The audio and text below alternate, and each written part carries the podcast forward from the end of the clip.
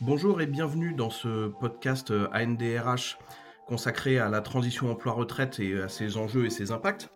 Je suis Adrien Bar, je suis directeur du développement de la transition emploi-retraite au sein de CSI Saint-Honoré. J'ai le plaisir aujourd'hui d'être accompagné de Pierre-Emmanuel Bourgoin, directeur des ressources humaines de la Société des auteurs et compositeurs dramatiques. Bonjour Pierre-Emmanuel. Bonjour Adrien. Nous allons pouvoir échanger en effet sur le, sur le sujet de la transition emploi-retraite. Peut-être que en, introduction, je vais rappeler rapidement le, ce que c'est. Dans un, dans un contexte de vieillissement de la population, les mesures de transition emploi-retraite font du sens parce qu'elles permettent dans un cadre socialement positif de pouvoir proposer des, mesures d'aménagement de fin de carrière évidemment à destination des collaborateurs seniors et qui permettent de réaliser un certain nombre d'objectifs RH, peuvent aller notamment l'organisation de la transmission de savoir, d'obtenir de la visibilité sur les, flux de départ des collaborateurs et d'organiser la continuité de l'activité de l'entreprise. Et en fait, ces sujets sont, sont évidemment importants puisque de nombreux types d'accords mettent en place ce type de dispositif. Ça va évidemment euh, d'accords de, de, GEPP euh, jusqu'à euh, évidemment des, des encadrements plus, plus réglementés comme les PSE ou les RCC. Ce sujet touche évidemment toutes les, toutes les entreprises. Et, d'ailleurs, Pierre-Emmanuel, euh, première question. Le, sujet de la transition emploi-retraite, c'est un sujet sur lequel vous êtes penché depuis quelque temps? Alors, euh, à la SACD, c'est un sujet qui est un, sujet d'actualité, qui est un sujet qu'on suit un petit peu comme le lait sur le feu. Peut-être avant de rentrer justement dans le détail, je, vais revenir sur l'activité de la SACD pour mieux comprendre à quel point ce sujet est important pour nous. La SACD est une euh, société qui a été créée en 1777 par Beaumarchais. Alors, je ne vais pas refaire l'historique depuis là, mais c'est une société dont l'objet est de percevoir et de répartir les droits d'auteur dans les répertoires du spectacle vivant et de l'audiovisuel. On a globalement six métiers avec une chaîne de valeur qui s'articule derrière euh, six grands processus euh, qui sont orientés autour de la donnée, euh, donc donnée des auteurs et des œuvres, toute la partie négociation des conditions d'utilisation des œuvres, toute la partie perception, répartition des droits, et puis enfin le paiement des droits aux auteurs qui peuvent de fait se concentrer sur la création. On a un, dernier processus qui est un, processus très transversal en fait qui euh, concerne l'accompagnement des auteurs tout au long de leur parcours. Donc c'est euh, du conseil fiscal, du conseil social, de l'accompagnement, etc. Du côté de, l'organisation interne, euh, la DRH est positionné avec une orientation très people ops et transformation, avec en gros cinq grands piliers que sont euh, toute la partie RH traditionnelle que vous imaginez, toute la partie services généraux, et puis trois sujets qui sont peut-être un petit peu plus spécifiques, un sujet relatif à la qualité de la conformité, un pilier lié aux certifications ISO, et puis enfin toute la partie RSE. L'objet de la DRH dans ce contexte-là, c'est vraiment de pouvoir accompagner très en amont les évolutions des processus métiers, et puis de staffer les ressources et donc d'accompagner également la transformation nécessaire de la ressource et l'accompagnement de fait des euh, parcours des collaborateurs. On emploie aujourd'hui à Paris 250 salariés. On a également une antenne en Belgique et puis au Canada, avec une ancienneté moyenne de 16 euh, ans et puis un âge moyen de 46 ans. Et dans ces deux grands ensembles, euh, on a une partie des salariés qui a moins de 30 ans et qui est là depuis moins de 10 ans, hein, pour simplifier. Et puis une autre partie qui est là depuis plus de 50 ans et présente depuis euh, plus de 25 ans, globalement, avec un très fort sentiment d'appartenance. Et on, a de ce point de vue-là un, un sujet important, puisque sur les trois années qui viennent, on a globalement une trentaine de départs en retraite à prévoir, euh, ce qui correspond à 12% des effectifs. C'est un mouvement de fond significatif qu'il faut qu'on anticipe. Par ailleurs, on a une, complexité qui rend ce sujet critique, qu'il euh, n'y a aucune formation aujourd'hui qui forme au métier de la SACD. Les, métiers de la SACD sont tellement particuliers qu'en fait, on les apprend sur le tard. On a en interne des plans de formation qui sont extrêmement euh, développés justement pour accompagner le développement des compétences des collaborateurs.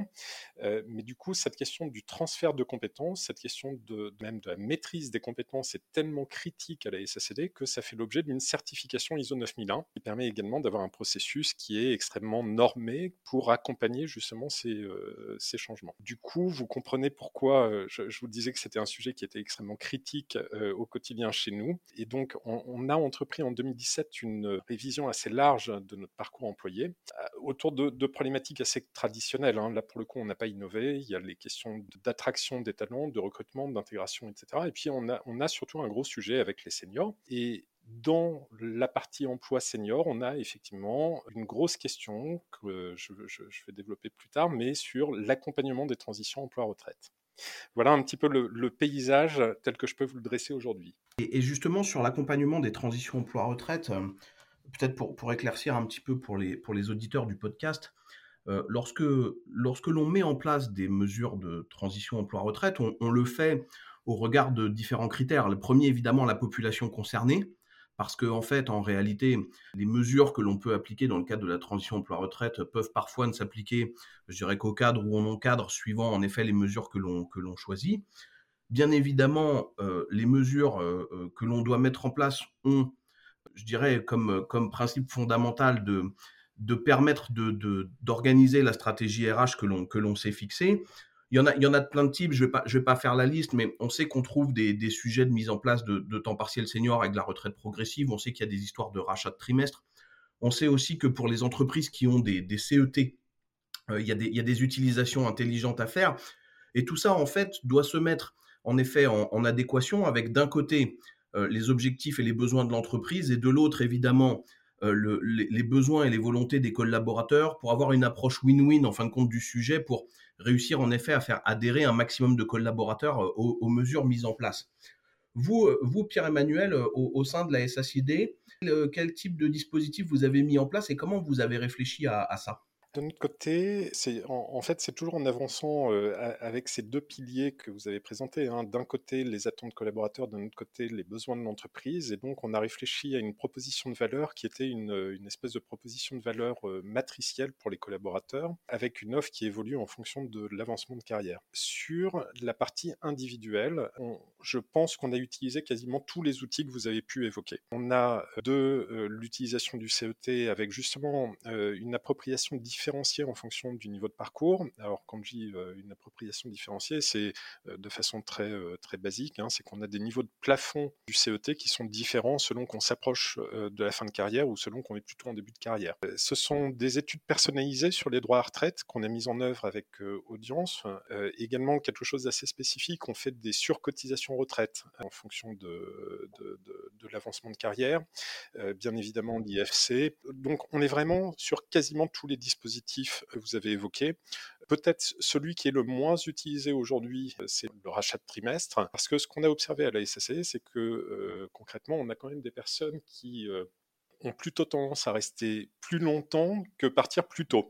Du, coup, cette question du rachat de trimestre est moins, euh, moins, prégnante pour nous. Voilà. Mais sinon, on est sur quasiment tous les outils. Après, au niveau collectif, on, a fait le choix d'organiser les entretiens professionnels tous les ans, euh, au lieu de le faire tous les deux ans, ce qui permet de, sonder de façon très euh, périodique les collaborateurs sur leurs souhaits, notamment de départ en retraite. En fait, on se rend compte dans les faits que c'est moins une possibilité de sonder les collaborateurs qu'une possibilité pour les collaborateurs de nous exposer leurs attentes en la matière. Et donc, ce qu'on constate également de ce point de vue-là, c'est que concrètement, quand un collaborateur souhaite partir à la retraite, on a l'information quasiment un an à l'avance, qui nous laisse largement de temps de nous organiser, euh, de, de, planifier la succession pour nous assurer systématiquement du transfert de connaissances et de compétences qui souvent, il faut bien le dire, s'accompagnent de changements organisationnels. Et puis enfin, sur les, postes euh, stratégiques, les postes clés, ceux sur lesquels euh, on, a clairement identifié qu'il pouvait y avoir des enjeux sur le flux de production, de paiement des droits d'auteur, on va au-delà, il peut nous arriver, alors je dis peut nous arriver, en fait ça nous arrive très souvent, de proposer aux salariés de poursuivre une alors soit sous forme de cumul emploi-retraite, soit sous forme de temps partiel senior, soit avec des missions de conseil quand c'est des sujets vraiment très spécifiques. Je repensais notamment à un cas très particulier. Alors, on, a été informé quasiment 36 euh, mois à l'avance euh, du, projet de départ en retraite, donc ça nous a laissé largement de temps. Euh, mais du coup, depuis deux ans, on travaille à organiser la transition d'un de nos salariés tout en assurant la réorganisation de son service et la montée en compétence du successeur.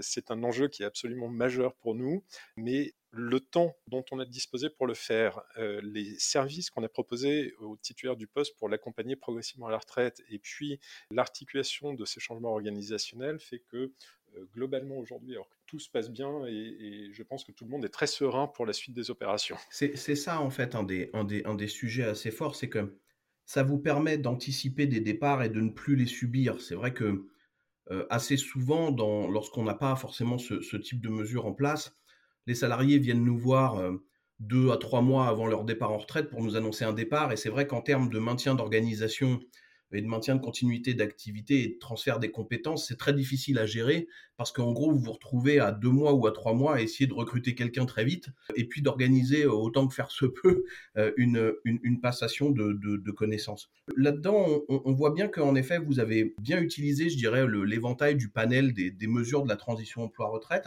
Comment est-ce que vous avez implémenté, euh, je dirais, cette, cette mise en œuvre des mesures au sein de la SACD Alors ça, ça a été un, gros dossier qui, qui n'était pas un dossier spécifiquement centré sur la question de, l'accompagnement des fins de carrière, mais plus sur une modification du, euh, cadre social de la société. Donc en 2018, euh, euh, j'ai eu à mener un chantier de renégociation de l'ensemble des accords collectifs de la société. Voilà, que ce soit le temps de travail en général, les temps de travail en particulier, l'organisation du temps de travail ou des conditions de travail, les rémunérations, bref, c'est vraiment tout le cadre social qui a été modernisé. Et l'idée, c'était justement de réussir à construire un cadre social qui soit un cadre social plus dynamique et qui permette à chacun de mieux concilier tout au long de la carrière et pas uniquement, euh, au jour le jour, vie privée et vie professionnelle. Voilà, ça, ça a été le, fil conducteur de cette réorganisation. Et du coup, on, en a profité pour anticiper justement ces questions de fin de carrière en mettant en œuvre des dispositions transitoires sur 3 à 7 ans, puisque on a,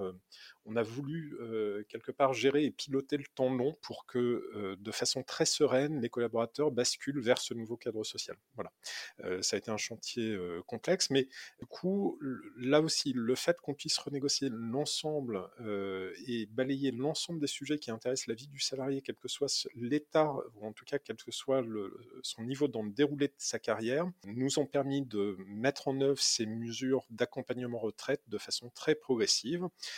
Et puis après, on a eu des mesures très ciblées euh, sur les fins de carrière, notamment sur les emplois seniors avec la mise en œuvre de conseils spécifiques, d'accompagnement particulier dès qu'un salarié, par exemple, a plus de 55 ans, et euh, uniquement à la demande du salarié. Hein. On ne fait pas ça, euh, je dirais, on n'a pas voulu non plus sanctuariser l'âge, donc les salariés savent que s'ils le souhaitent, à partir d'un certain âge, ils ont accès à une gamme de services euh, nouveaux, euh, mais nous ne faisons pas la démarche de leur dire à 55 ans, il est temps de faire un bilan retraite pour savoir à quel âge tu vas partir.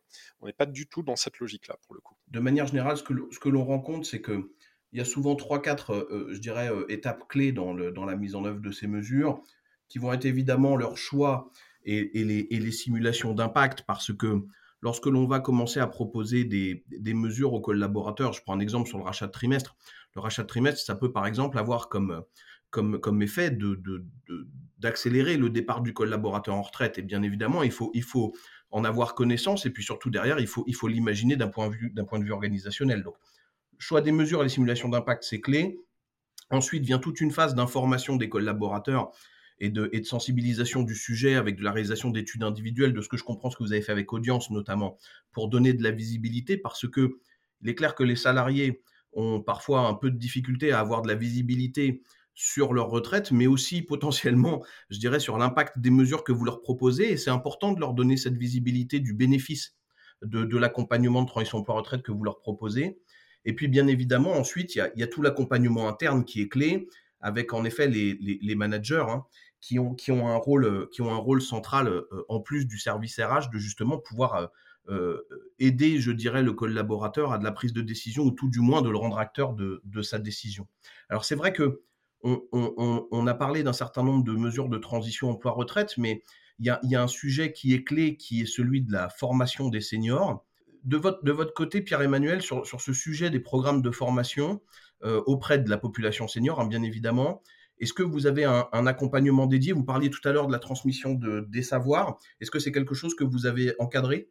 Oui, tout à fait. C'est quelque chose, ça, fait partie des premiers sujets qui ont été traités dans le cadre de la certification ISO 9001 de notre processus justement de maîtrise des compétences et connaissances. Alors, on n'a pas nécessairement un, plan de formation spécifique senior. on a des plans de formation qui irriguent l'ensemble des catégories.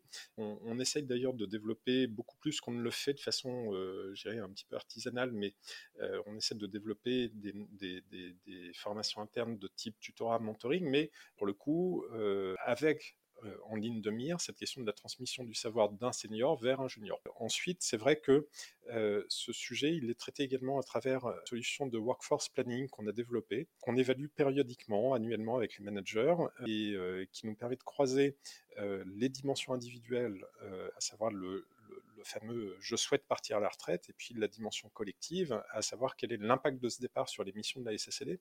Et donc, bien évidemment, on a la partie formation qui, euh, qui a une place de choix, je dirais, dans ce contexte, euh, mais on en revient toujours à cette question de l'accompagnement, de l'organisation, de euh, la fiabilisation du processus. D'ailleurs, j'ouvre une toute petite parenthèse par rapport à ça, mais on souhaite aujourd'hui, avec les partenaires sociaux, ouvrir à nouveau la négociation d'un accord collectif sur le sujet pour là aussi pouvoir encadrer les choses et puis surtout que les salariés sachent dans quel référentiel se positionner quand euh, ils sont dans ce type de situation à, l'échelle des salariés, euh, ce que, j'évoquais tout à l'heure, euh, intéressant et important, mais on, constate qu'on a deux tiers des salariés qui partent après l'âge auquel ils auraient pu prétendre à leur retraite. Euh, et du coup, quand on, met bout à bout toutes les, chances qu'on a dans ce contexte-là, à savoir l'information très tôt de la volonté de partir, et puis un départ qui se fait plus tardivement, on a des, des leviers importants en matière de transfert des connaissances, transfert de compétences. Voilà la formation à la SSD, pour vous donner un ordre d'idée, c'est globalement 2,5% de la masse tous les ans. Et puis, on constate que 80% des salariés bénéficient au moins d'une action de formation tous les ans. Euh, alors, je ne suis même pas dans la période Covid, hein, qui a été une période très particulière pendant laquelle on a profité justement pour faire énormément de formation euh, sur tous les, euh, toutes les, les, strates en, termes d'âge que nous pouvons avoir à l'intérieur de la société. Mais voilà, on, utilise quand même la formation et puis l'accompagnement euh, avec la formation de façon très forte. Quand on est dans le collectif du travail, euh, et donc là, quand on sort un petit peu du cas individuel de la personne qui souhaite partir euh, et qu'on s'intéresse aux conséquences de ce départ sur le collectif, on formalise systématiquement le plan de transfert de compétences à travers un workflow qui là aussi est très normé hein, du, fait de cette certification ISO 9001, mais qui a le mérite justement euh, de pouvoir nous assurer que pour chaque problématique qu'on rencontre au moment d'un départ, on la traite de la même façon et, qu'on est sûr qu'il n'y ait pas de trou dans la raquette. Donc on a d'un côté un tronc commun bah, qui est assez euh, habituel, hein, avec euh, bien évidemment la mise à jour des workflows, des documentations, l'identification des interlocuteurs, les descriptifs fonctionnels et puis tout ce qu'il y a autour de cela.